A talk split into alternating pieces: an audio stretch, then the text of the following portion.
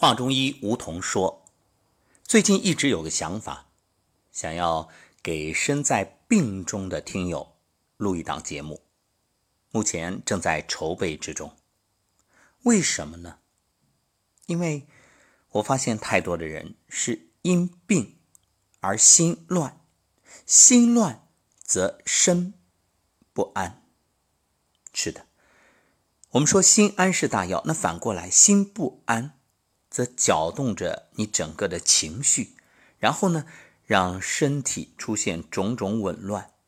不仅原有的疾病没有得到疗愈，还影响了身体的这种自愈力，让问题越来越多，越来越复杂。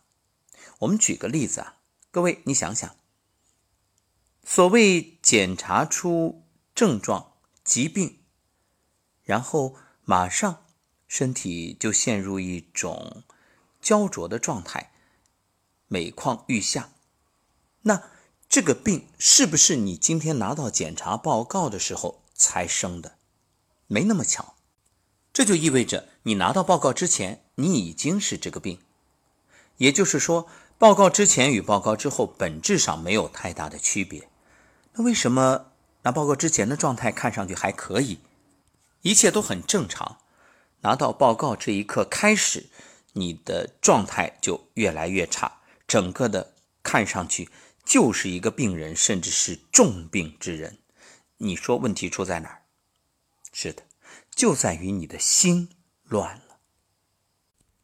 我听过这样一个故事：曾经一名死囚犯临刑之前，被允许做一个选择，要么呢正常被绞死，要么让他躺着，把手腕划开一个口子，让血流光而死。他想想，觉着好像绞死太痛苦了，还是后一个吧。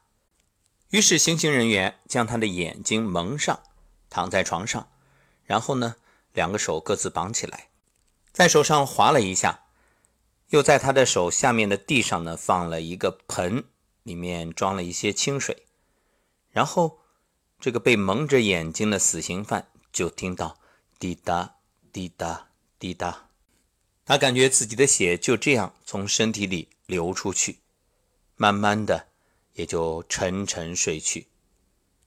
在一段相当长的时间之后，当行刑人员再次来到这个房间，看到这名死刑犯已经死去，而事实上他的手上根本没有伤口，那不过是用刀背。轻轻划了一下，至于滴答滴答的声音，也根本不是他的手在滴血，而是旁边用一个滴注的容器把清水注入盆里，给他造成的错觉。这其实是一个实验，当然实验有点残忍，但证明了一点，那就是人是会被吓死的。当然，这个故事呢可能有很多版本，不过有一点可以确定，就是你的心理对于生理的这种影响至关重要。我们生活中所看到的一切都是来自思想以及思想创造的结果，包括我们的肉体、骨头和肌肉，可被还原为百分之七十的水分以及没有多大价值的化学物质。不过，思想。却让你成为你，所以当你明白了这个道理，就能战胜疾病。因为只要你不愿意死，你就可以不死。有人会说了，我不愿死啊，可身体还是每况愈下。那是因为潜意识当中你还是相信你会死，或者说你的身体会越来越糟糕。你要知道，一切必须持之以恒。不是嘴上喊着我不想死，但是心里却怕的要死，那你怎么办啊？怎么能康复呢？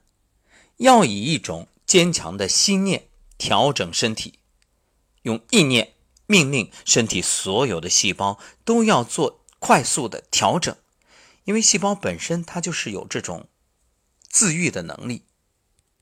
你看，生命体每隔七年一次大调整，而七个月七天。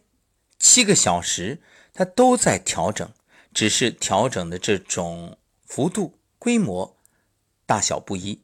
时间越长呢，规模越大；时间短呢，它的规模相对小一点。所以只要你能用心，它就在调整。为什么我们要打坐，要练小周天、大周天？所以不要在一天到晚只想着吃药，你要靠自己的意念，用你的念来影响你的身。养生有道里面已经录了一档静坐观想，其实确切的说录了好多档，不过最近呢要录的是地水火风空这五大系列的静心打坐。地这一档已经录完了，那水呢即将开始，它其实也是在对应你不同的脏器，给你不同的能量。说到这儿呢，我相信。一定也会有朋友不理解或者不接受，认为：“哎呀，这是迷信，怎么可能呢？说医生都治不好，这药物都没效果，你想想它就能好了，这简直无稽之谈啊！”好，那我们就用科学来做一个解读。你看，物理学家研究了三百多年，想找出物质的本质，可是当探索越深的时候，就越迷惑。简直无法相信，物质里面竟然什么都没有。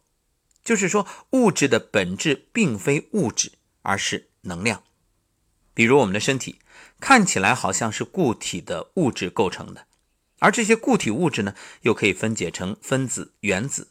但是根据量子物理学，每一个原子的内部有百分之九十九点九九九九都是空的。以闪电般的速度穿梭在这些空间中的次原子，其实是一束束振动的能量。这些能量并不是随意振动，振动其实是携带讯息，而整个讯息场会把讯息传送到宇宙量子场，创造物质世界，也就是我们看到的实相。伟大的科学家爱丁顿曾说：“我们总是认为物质是东西，但现在它不是东西了。”现在物质比起东西来说，它更像是念头。你看，我们总说这成功者和一般人相比有什么区别？一般人总是看见了才相信，而成功者呢，是因为相信所以看见。先有一个念，比如你写书啊，你心里先有这个构思。先有这个想法，然后慢慢的去实施、付诸行动，最后一本书呈现面前。同样，当我们去剖析一张画，你会发现，哎，可能是画纸，或者是画布和颜料组成的。那你能说这一幅画就是画布或者画纸与颜料的结合体吗？那画布、画纸和颜料买来才多少钱？而这个画却可能是无价之宝。真正重要的不是这个有形的画布、画纸和颜料，而是绘画者的创意，是他的念头、他的想法。如果没有这些念头、想法，就不可能有这幅画。所以这里面有形的有价，无形的无价。英国诗人米尔顿在《失乐园》里有这样一句名言：“心事居其位，只在一念间。天堂变地狱，地狱。”变天堂，是的，这就是我们常讲的起心动念。所谓一念一世界，一念一众生。我们每个人都是自己命运的创造者，外在看到的一切正是内心世界的呈现。所以，你的每一个思想、每一个意念、念头，都有着不可思议的能量。这些能量呢，可能会透过不同的形式来展现。你的思想会创造疾病。当然也能疗愈疾病，你的思想能让你陷入痛苦，也能让你离苦得乐。思想创造出善与恶、美与丑、成功与失败、富有与贫穷、天堂与地狱。你生命经验的种种，都是你的思想创造的。所以，你的人生你自己才是编剧。你准备选择什么样的剧本呢？每一个思想。即使只是小小的念头，也会变成一种有形的东西。所以，每一种有形的东西，在开始的时候，也只是一个想法，只是一个小小的念头。正所谓“勿以恶小而为之，勿因善小而不为”。所以，千万不要轻视自己的起心动念。你看，生活中啊，有人喜欢开玩笑，说我只是随口说说，但是注意，这种调侃也一定要有一个度，千万不能有一些不好的东西说出来，否则也会招来。比如，有的人喜欢骂人，或是在背后说别人的坏话，他可能没想到，其实听到的都是他自己。骂人的声音就像魔音一样，听得最多的人伤得最深。当口出恶言成为习惯，经由自己的耳朵日以继夜的聆听和浇灌，日久天长，这种语言就成为你心田的种子，早晚会给你带来厄运。生活都是由小事儿组成的，但小事儿累积多了就成了大事儿单单一个小小的念看起来没什么，但是这个念若是善念，就是大大的福报；若是恶念呢？所以，包括一个小动作，也许没什么，但如果积累起来，是善念，就是善行；是恶念呢？思想具有能量，语言呢，就是有声的思想，所以语言有很强的震波，就是波频。比如，生活中有人很喜欢说一些不吉祥的话，经常会听到人们说：“赶紧闭上你的乌鸦嘴。”因为这负能量的语言一出，你就在发出一个震动波，就等于会吸引同频的事件上门。因此，为什么说乌鸦嘴特别灵呢？就是这个原因。尤其是愤怒的时候说的话，都带有极强的能量。透过这种负向的震动波，结果往往让人意想不到。各位肯定听过，比如某人因为一时气愤说出重话，后来。真的发生严重的后果，这种事情啊，特别是急诊室，就是医院的急诊室，那是屡见不鲜。比如亲人之间吵架，吵到气头上，一方说：“有本事你永远别回来。”结果对方真的就因为一场意外没能再回来，造成了永远的伤痛。有人或许会问：“我只是随口说说，又不是真的，有什么关系？”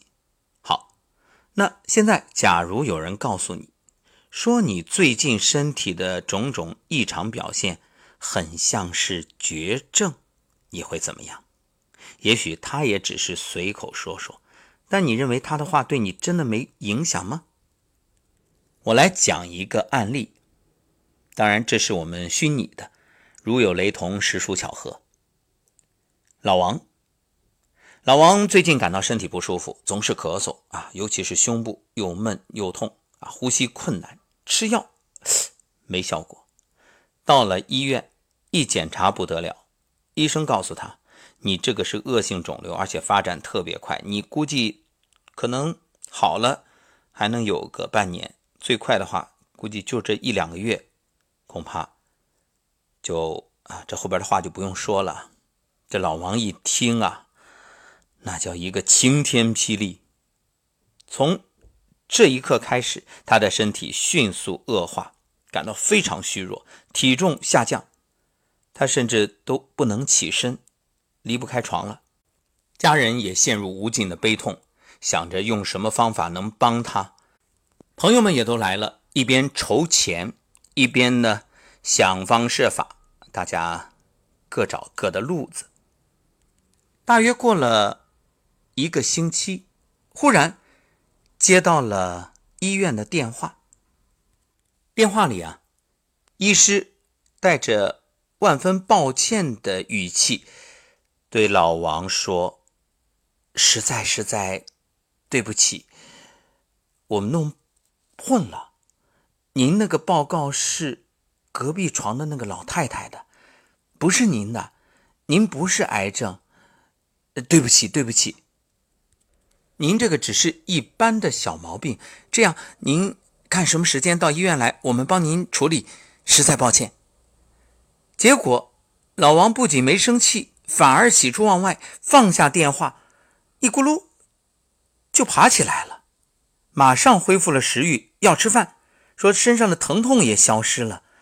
就这短短一天的时间，他原有的那些状况啊，几乎都消失不见。啊，只不过呢，还有点咳嗽。哎，对他来说，这咳嗽又算个啥呢？是啊，与那所谓的绝症癌症相比，这简直不是问题。没多久，老王就恢复了健康。各位，那我所说的这个小故事，你是否也听过，甚至在身旁就真实发生过呢？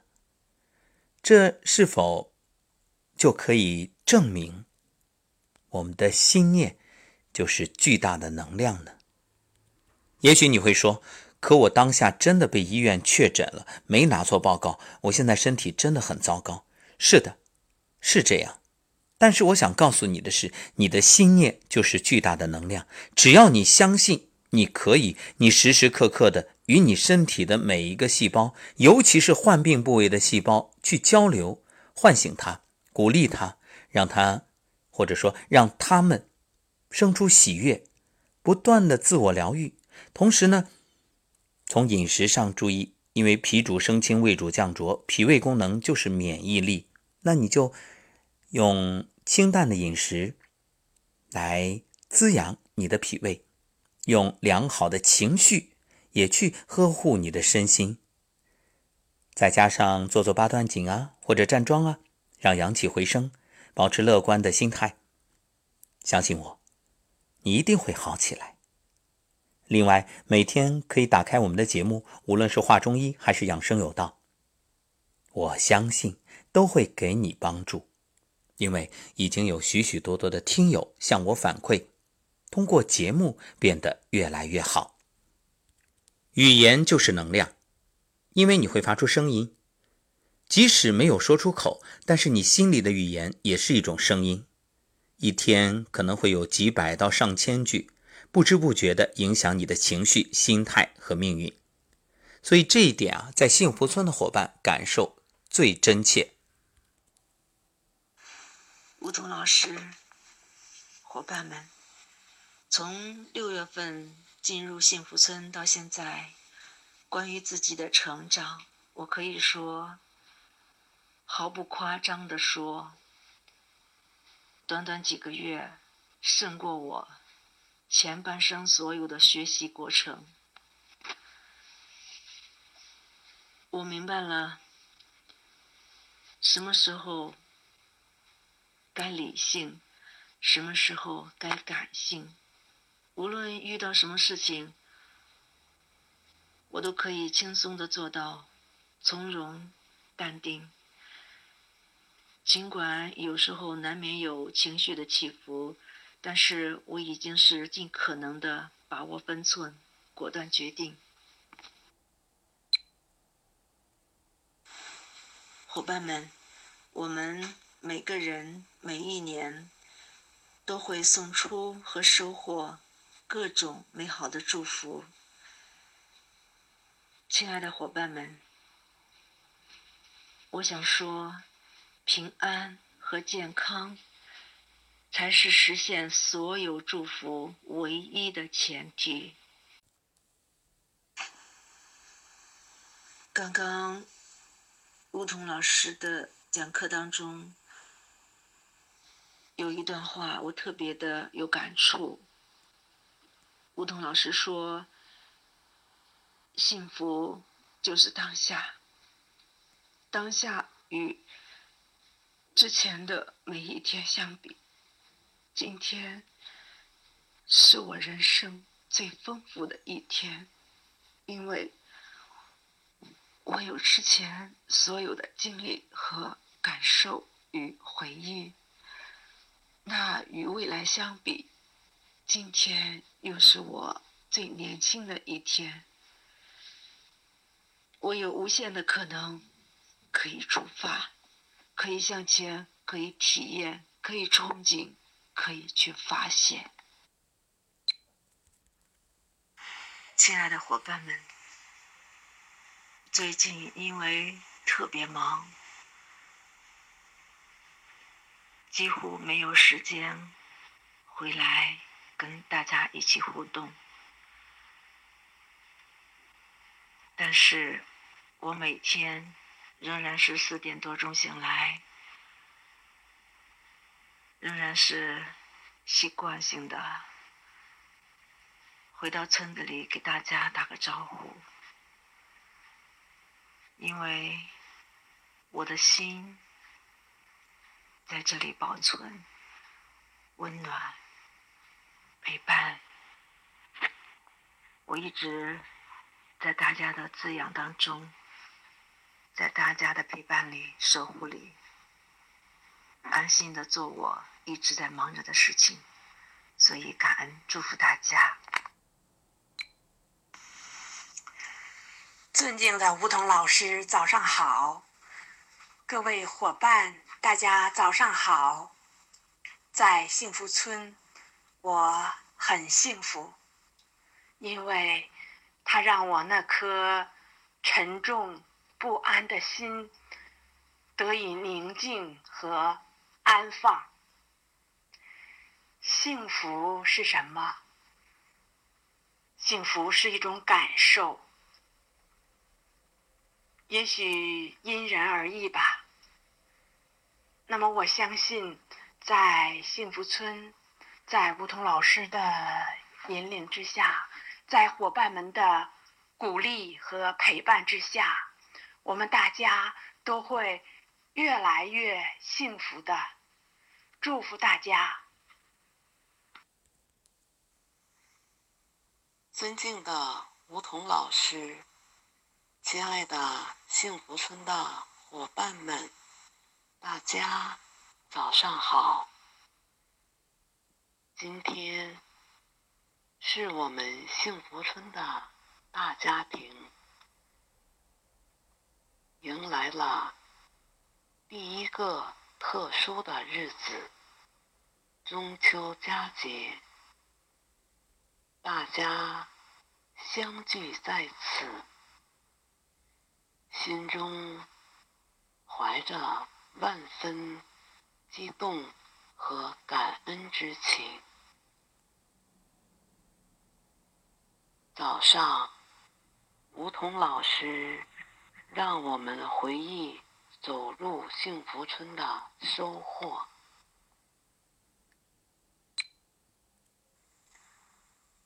我的内心充满了无限的感激和诸多的感动。走入幸福村，收获了健康，感受了幸福的真谛，体验了人世间真善美。内心的无限感动，幸福暖意之情无以言表。在这里，只有让晴空明月为此见证。感恩心中牵挂的每一位伙伴们。祝愿我们亲爱的梧桐老师、亲爱的伙伴们健康平安，生活精彩。以上呢是幸福村的部分伙伴在昨天早晨我们的早课当中的分享。另外还有很多伙伴都是用文字，在这里呢就不再一一的播读。只想告诉各位的是。其实每个人心里都有一个幸福村，你相信你是幸福的，那你的身体就会同频，呈现出健康的状态。如果你内心总觉着自己不幸福，甚至充满痛苦、怨恨、愤怒，好，那你身体就会表现某种同频的状态，也就以疾病、疼痛、淤堵来配合。所以，只要你现在心念一转，你相信你是健康的。那么，身体的种种问题也会相应的得到改善。想要解除痛苦，想要消除症状，想要解决身体的问题，很简单，一切从起心动念开始，让自己心存善念，口吐莲花。